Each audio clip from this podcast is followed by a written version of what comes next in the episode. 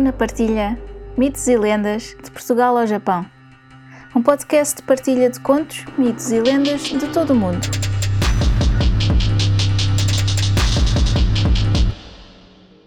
Uma nota antes de começar.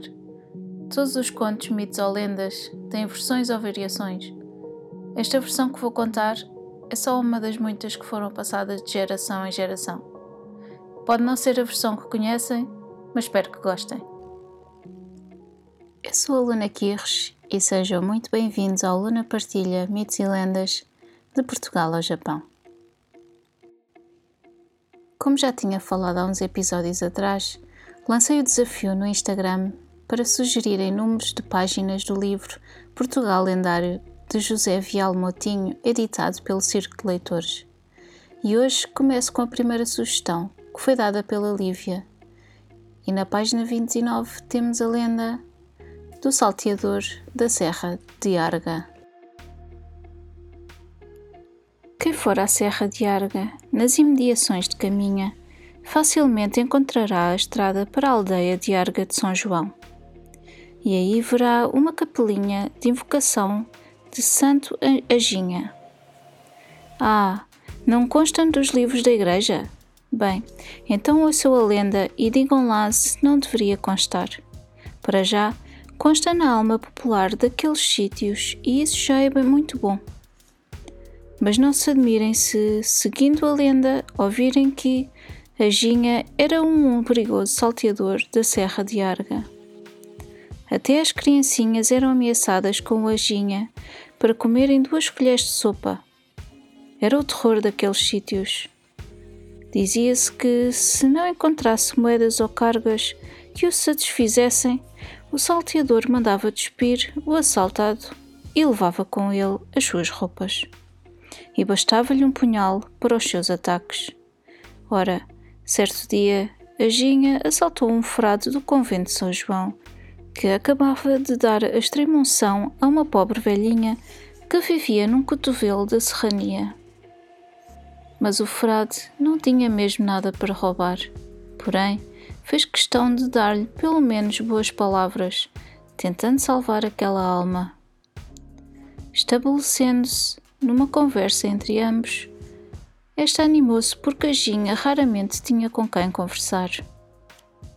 E tão convincente foi o frade que a Ginha passou de salteador a benfeitor, arrependido da vida que levara. O pobre homem decidiu então não abandonar o sítio ansioso por poder ser útil a quem precisasse, sobretudo reparar o mal que fizera alguma gentil dali. Mas toda a gente o soube acusar, mesmo aqueles a quem eles nunca fizera mal.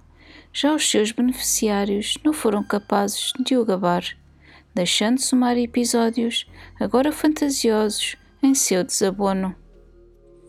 Assim, numa manhã cinzenta, um carreiro que ia com o seu carro de bois pela Serra de Arga viu com desgosto como o veículo caiu para o lado. Toda a carga se virou e ele sem forças para repor tudo no seu sítio. Surgiu-lhe então o antigo salteador, que logo meteu ombros ao carro, e quando o carro já se encontrava de novo direito, começou a apanhar a carga, pondo-a no seu sítio. Porém, o carreiro pensando que a Ginha o ia depois assaltar, deu-lhe com o um machado à falsa fé, matando-o. Foi depois o carreiro, muito atrapalhado com a morte que fizera, dar parte às autoridades da Arga de São João, tanto mais que queria receber a moeda de ouro que davam por ele.